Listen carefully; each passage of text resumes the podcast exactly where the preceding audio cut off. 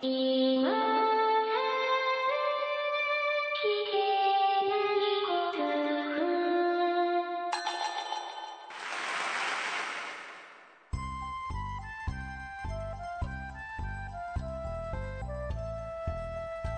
コアを忘れるための文化系ゴルフポッドキャスト、今更聞けないゴルフを始めますよ。こんにちは、はいまこっちゃん。なんだったっけ？どうやって始めてたっけ？いつも。酔っ払ってるんですか？酔っ払ってるんです。なんか、なんか調子が違うな。はい、よ酔っ払ってるんです。今日、まあ、今日で始、まれば、始まれば何でもいいですよ。うん。今日ですね、あの、ゴルフ行ったんですよ、ゴルフ。今日、まこっちゃんが大好きなゴルフですよ。今日、今日も行ったんですか？今日もというか、うん。先週の日曜日も行ってませんじゃあ土曜日だったっあ先週も行きましたね。はけ先週というか、この間の。い。もう今、ゴルフが楽しくて楽しくて。言えてませんけど楽しいんですよね。なんか、うんなんか最近楽しくなってるような言い方ですけども、さ今まで楽しくなかったんですかじゃあ？いや、た楽しかったんですよ。うん。なんか別口の意味で楽しくなりましたね。ああ、別口の言いゴルフが少し上手になりました。あそうですか。多分。うん。どこが悪かったんですかね。ずっとやってるとなかなか下手にはなっていかないと思うんだけどね。うん。いやー、何やらね、うん海外した、例の。うん。いや、大失敗もするんですよ。はい。うん、スコア大して良くなってないんですよ。うんうんうん。けど、あの、何ですか、もうあの、気持ちいいのがなんか、あ、頻発するんですよ。そうです、そうです。カッチーンって、はい。うん、当たって、で、まあ本来そのクラブがちゃんと当たったら飛ぶべき距離が、ちゃんと飛ぶことがえたまにあるんですよ。たまにあるじゃダメじゃんっていう話はあるんですけどね。ーまあ理想的なショットがうんうん。できて、出がちになってきました。あ出がちになってきた。で、ガチですよ、ガチ。ああ。ガチなだけですよ。うん。あの、ずっと出るわけじゃないんですよ。え、けどもう僕全然それで十分なわけで。はいも2割5分ぐらい。う、まあそんなは、うんもうちょっとマシかな。うんあ そうですか。あ半分ならないぐらいな感じかな。あ5割ぐらいで。うん。あとは、なあの、あまり納得いかないなーっていうのが3割ぐらいあって。全然ダメじゃんっていうのが2割ぐらいあるからダメなんだけどね。ああ、そうですよ、今日ですよ。僕バーディー取りましたよ、バーディお、すごい。ー。すごい。やったー。うん。何年ぶり何回目ですか？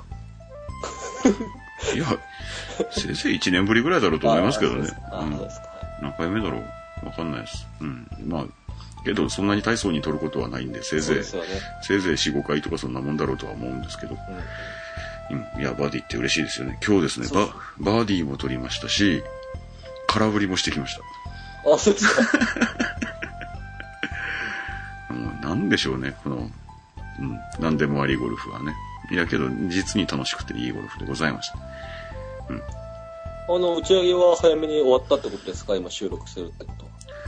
今日、そうですね、夕方頃から、あの、コンペだったんですけど、表彰式ありまして、はい。えええ、商品もちゃんといただきまして。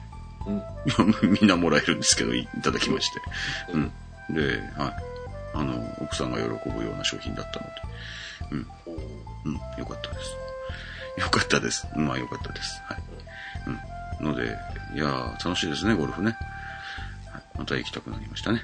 今週の松尾ですね。ああ、そうですね。はい。久しぶりに今週の松尾だなと、全然思わ、思ってませんでしたけど、今週の松尾でございました。はい。で、えー打ち上げがありまして、飲んでましたので酔っ払ってますというわけで。はいえー今更聞けないゴルフがもう本当にどのくらいの時間になるかわかりませんけど、始めてまいりたいと思います。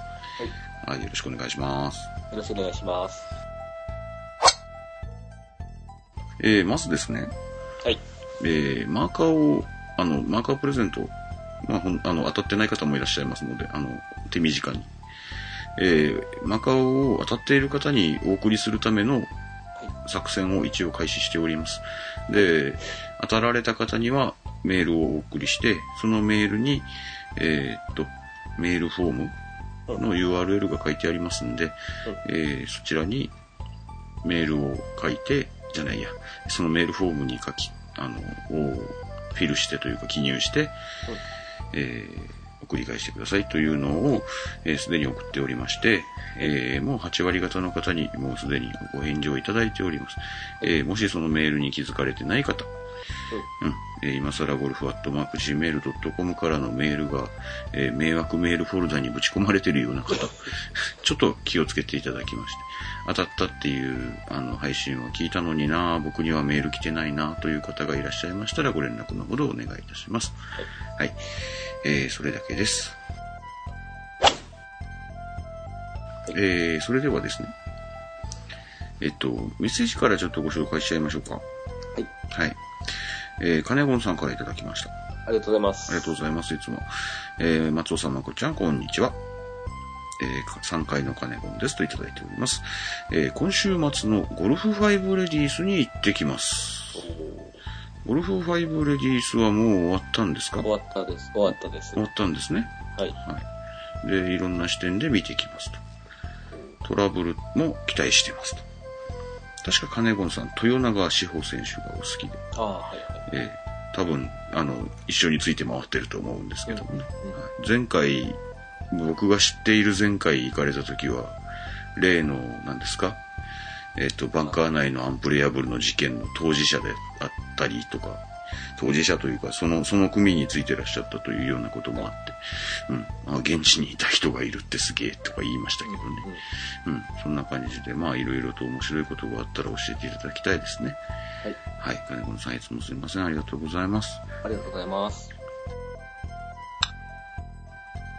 えーこちらはですね、いつでも紹介していいよと言われております、えー Facebook のメッセージでなぜかいつもいただくメル太郎さんでございます。はいあり。がとうございます。紹介していいんだけれども、コメントは書いてくれなくて、Facebook のメッセージでくれるんです。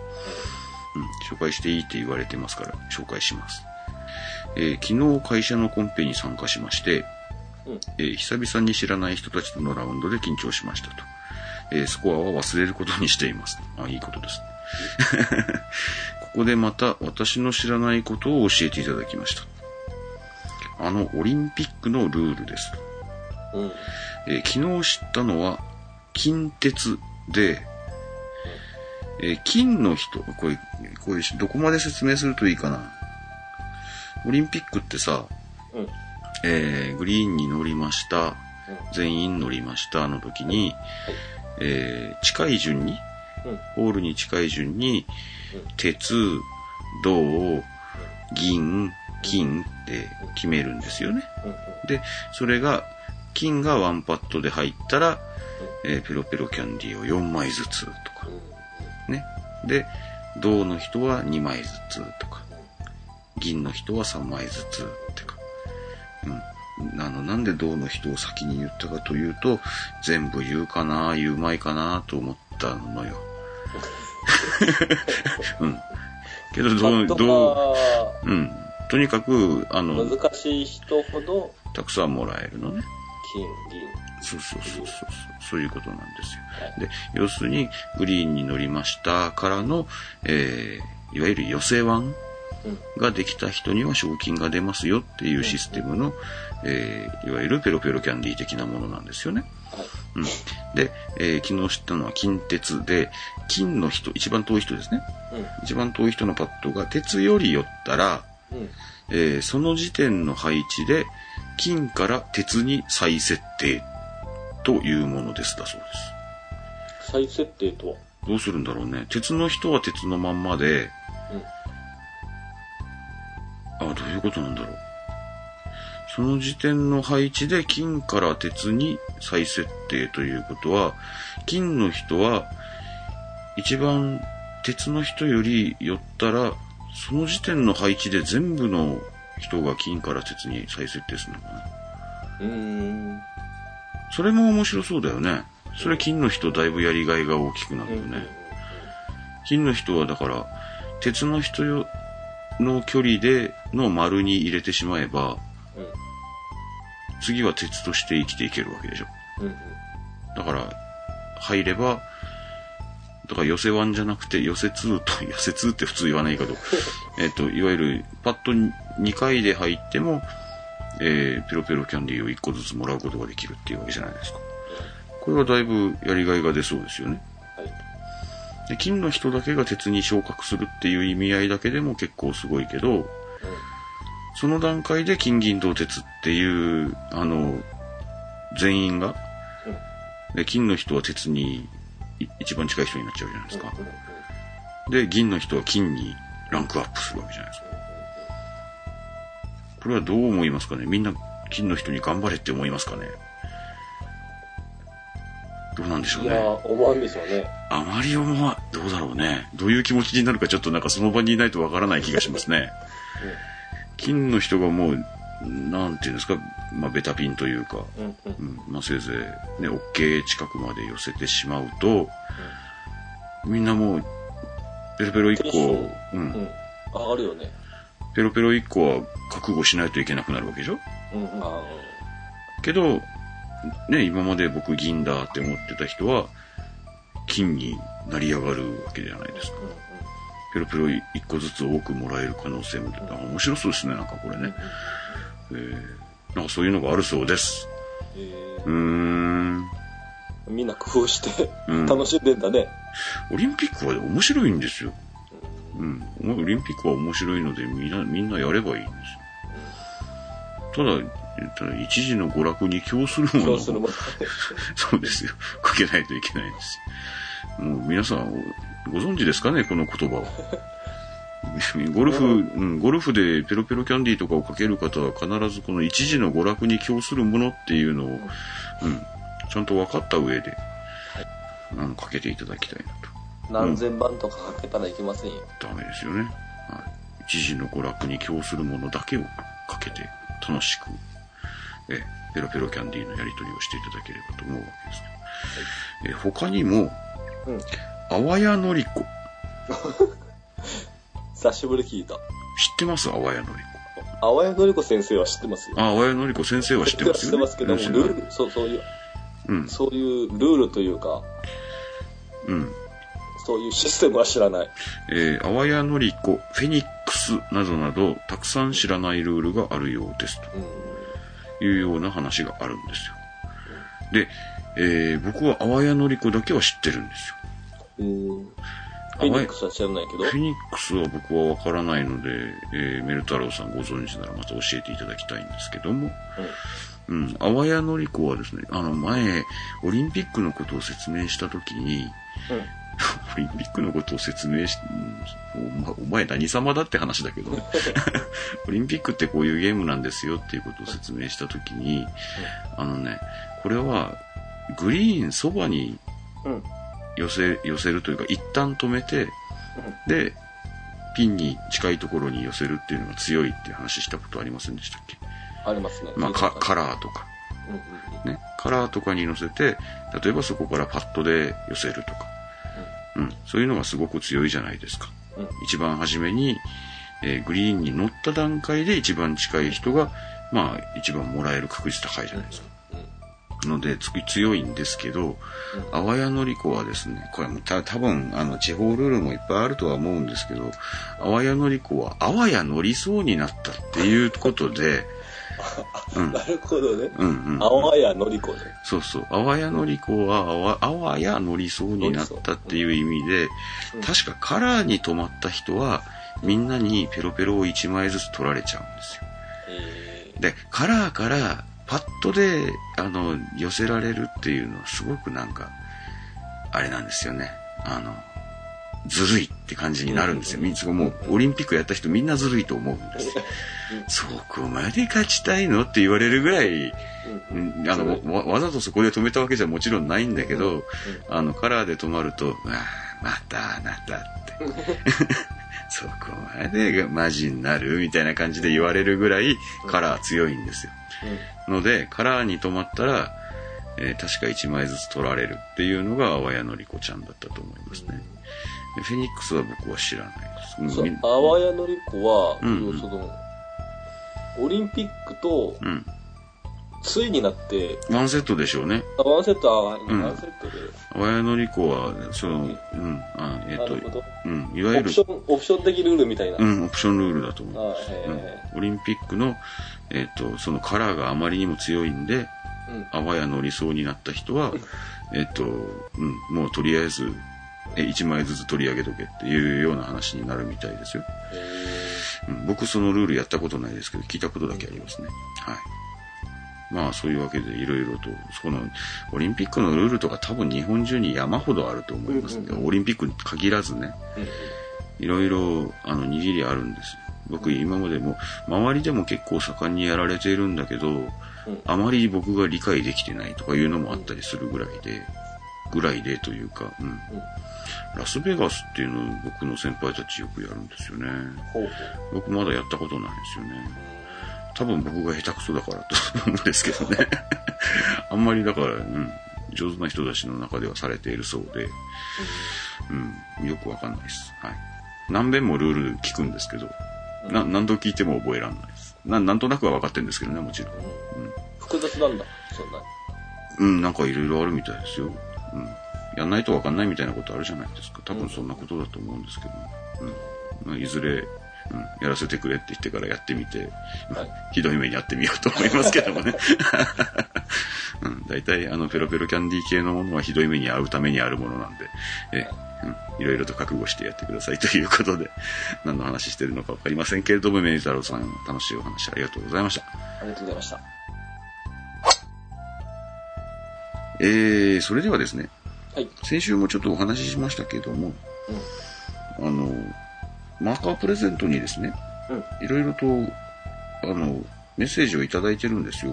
はいはい。うんうん。いただいてるんですけど、これは、ご質問みたいなこと書いてあるなみたいな、けど、番組ではご紹介しないって言っちゃったもんなみたいな話だったので、えー一応反応した方がいいかなと思うのをいくつかまとめてまいりました。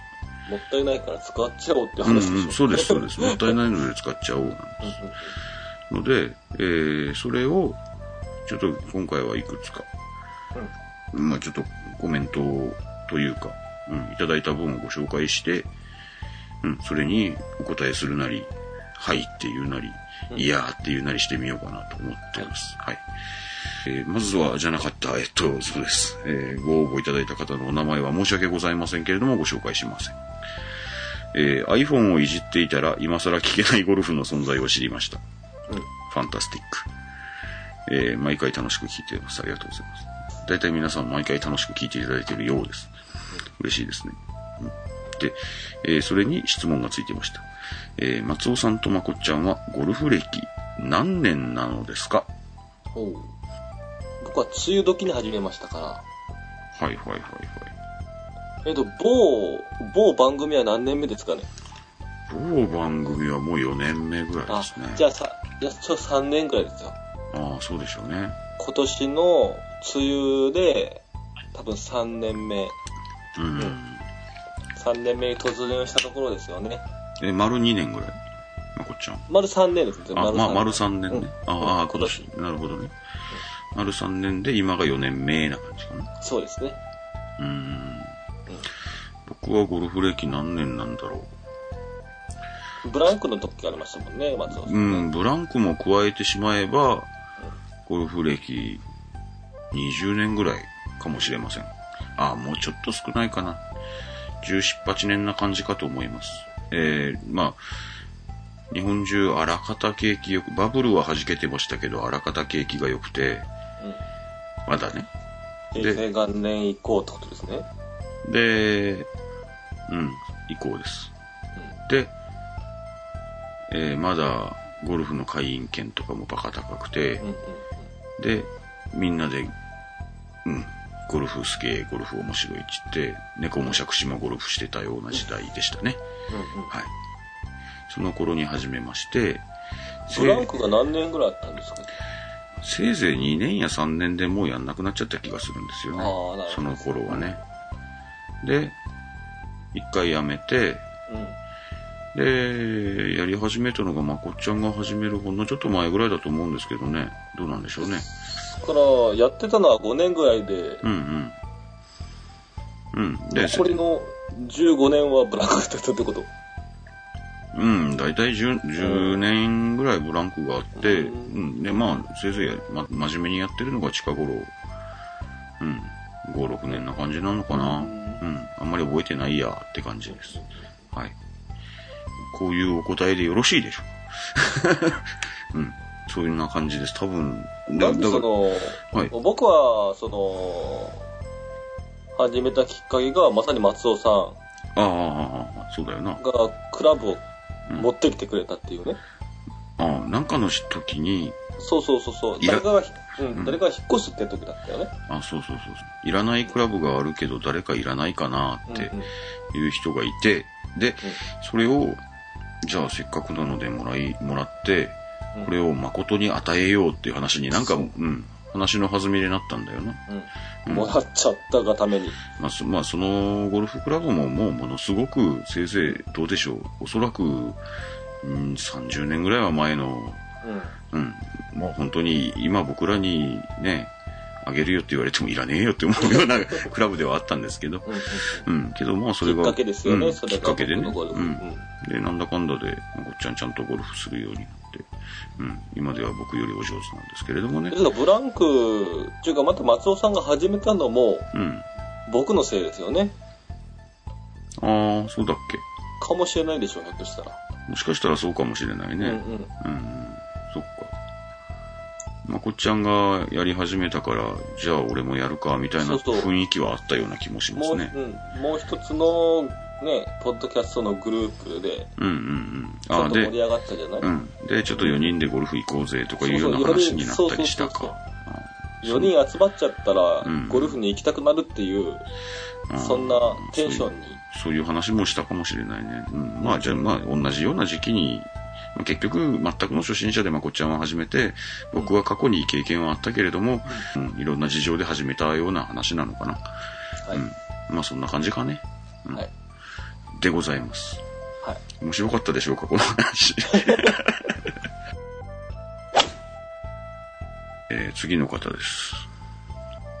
なんか名前紹介しないっていうのは、なんか、うんなんか、尻の座りが悪いね。匿名さんっていう。匿名さんからの、はい。ありがとうございます。ありがとうございます。えー私はレフティーなのですが、おお。ちょっと難しいですよ。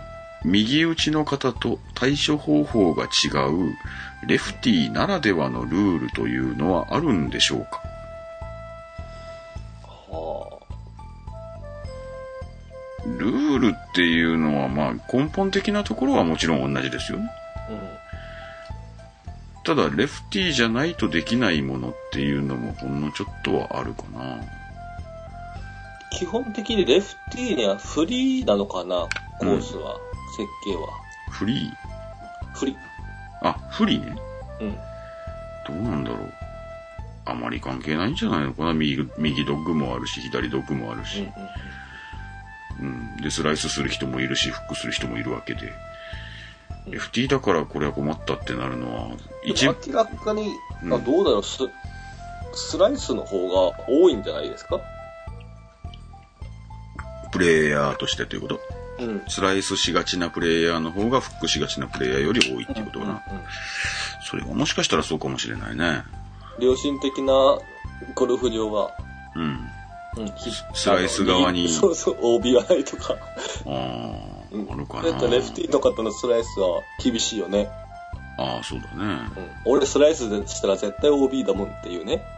ああ、けどそれは、まあ、ゴルフ場によってはもしかしたらあるかもしれないね。スライスの人の方が多いから、うん、右の方を安全っぽく作りました。わざわざそうするかどうかは知りませんけどね。基本、ゴルフ場どこも自然の地形で作ってありますからね。ですよね。うん。そこまでするかっていう気はしますけど。うん。まあ、そういう、そういう話とか、まあ、あともう一つ思えるのが、レフティーの方は実際問題、やっぱりもう道具でものすごく不利がある。だろうな、そうね。んだろうなとは思いますね。まあ僕の、うんもうゴルフ、ちょっとゴルフには関係ないんだけど、うん。あの、回転寿司のカウンターで、うん。レフティーの方が左にいるとうん、すごく食べにくい。そうなんだ。えそうなのか。えー、やっぱりいろいろとね、世の中は右利き用にできてるからね。ーそう、うんそう。僕さ、やっぱさ、ほら、あの、ゴルフパートナーのサイトとかさ、うんうん。用事もないのに見るじゃん。見る。ね、用事もないというか、うん。いいものがあったら買っちゃうぜっていう感じで見るじゃん。うんうん買わないんだけどさ、結局さ。けどレフティーの方っていうのはやっぱり選べる範囲がものすごく狭いはずで、そうだよ。球数が少ないですよね。球数が絶対少ないはずで球数というか、そのクラブのね、うん数が。で、おそらく値段も高いはずで、うん、そうですよね。うん。で、特に某オークションとかになりますと、うん。競争率が上がりますからね。うんですよね。うん。で、そうだね、あの、レフ、お金持ちの人はいいですよ。新品のいいやつ買えばいいですけど、FT の方で僕らと同じような経済状態の方っていうのは何かと大変だろうなとやっぱりね、思いますね。うん。あと、レフティーの方そうですね。うん、いやまあそそういうのもまた別としてなんですけど、まあ、あのこの方がおっしゃってるのはレフティーならではのルールっていうのはあるだろうか。あるだろうか。うん、今日、あの、僕酔っ払ってるんでわかると思いますけど、ろくな準備してませんので、もう完全フリートークで話そうと思ってるんですけど、まあ、ちょっと思いつくのは、えー、カート道路からの、うん。うんうん。えーニアレストポイントの取り方っうんうん。ていうのが、えーどうしてもカート道路から右側と左側に足を置くところが離れるじゃないですか。うんう。うんん。ので、えー僕らは、まあ、カート道路に自分いますよ。で、ピン方向見てます。ね。で、前にボールがあります。ね。あの、カート道路の上にボールがありますっていうような場合に、えーニアレストポイントを取るのが、えー右側になりがちか左側になりがちかっていうのが、うん、ものすごく違いますね。うんそれはね、うん、左に出がちになるか右に出がちになるかっていうのは、細かく説明すると長えな、これな。うん、あの、えー今更聞けないゴルフの第1回目から第5回目ぐらいを聞いていただけると、確かその辺で1回喋ってると思います。えーカート道路のニアレストポイントっていうのは、えー右打ちの方と左打ちの方で、ニアレストポイントの取り方が全然違いますので、逆にこちらから、こちらから質問したいんだけど、うん、レフティーの方で、うん。これは困ったっていうね、ああ、そういうの聞きたいですよね。まあまあ、まあ一番多いのがあの、あの、う練習打席の少なさ。ああ、これも前ちょっと取り上げたことありますけど、そういうのはもうすぐわかるんだけど、うんうんうん。まあラウンドしてみてね、うん。うん、そういうのあるのかなって今ふと思っちゃった。我々には、い、あの、不利だと。うんゴルフは我々になんだ、なんだ、敵意でもあるのかいと 思うようなことが、うんレフティーの方はもしかしたら思ってらっしゃるかもしれない。うん。だよね。ですよ。ので、この質問を書いた方は、ぜひ、レフティーならではの苦悩というものを、レポレポート用紙5枚ぐらいにして、はい、送っていただけると、うん、えー皆さんにご紹介したいと思います。あと、この間僕、レフティーの方と一緒にラウンドしましたけれど、はい。レフティーの方のクラブですね、はい。パッて見ると、はい。レフティーの方いらっしゃるの知ってるんですよ。はい。で、けど、その方のクラブを、うん。ふと見ると、うん。とてもなんかドキッとします。ああいうことを感じるってこと？違和感、もう超違和感が、壊れてるって思うの。お、どうやって打つのっていう感じがすごくして、で、レフティーの方いらっしゃるのはもちろん分かってるし、ああ、レフティーのクラブかってやっと安心するような、うん、なんか、パッと見ドッキリ感っていうのがすごく強いですね、レフティーのクラブっていうのは。あの違和感っていうのは何とも言えないですね。えーというわけで、レフティーの方様々、えーご心労をお持ちかと思いますけれども、はい。えーぜひ、そういうご心労とか、ね、あの、まあ、少数派ならではの、損したところ、得したところとか、うんそういうところをぜひお聞かせ願いたい。そう思う、本日、次第でございます。本日酔っ払っている松尾でございます。はい。もう酔っ払ってますし、時間も結構30分ぐらいになっちゃいましたんで、はい。急にトーンダウンしてきましたね、松尾さんね。ね、眠くなってきました。え今日、なんかね、久しぶりにちょっとスタート早かったんですよ。ああ、そうですか。えー早かった、早かったっちってもせいぜい8時台なんですけどね。早早くないね。早くない、早くない。早くないんだけど、けど、あの、なんだ、真面目に練習する方が同伴でですね。うん。いや、ちゃん、ちゃんと1時間前について、パッと練習とかしないといけないって言われて。で、7時頃、お迎えに行って。あの、裏山コースだったって近かったんですけど、はい。近くのコースね。うん。あの、それでも、比較的早めに行って、ちゃんと練習して、うん。ちゃんとラウンドしたんですけどね。ね、まあ、松尾のグリーンはいい感じに仕上がってまし松尾のグリーンで試したんですけどね、どうもバンカーが出なくてですね、僕が。うん。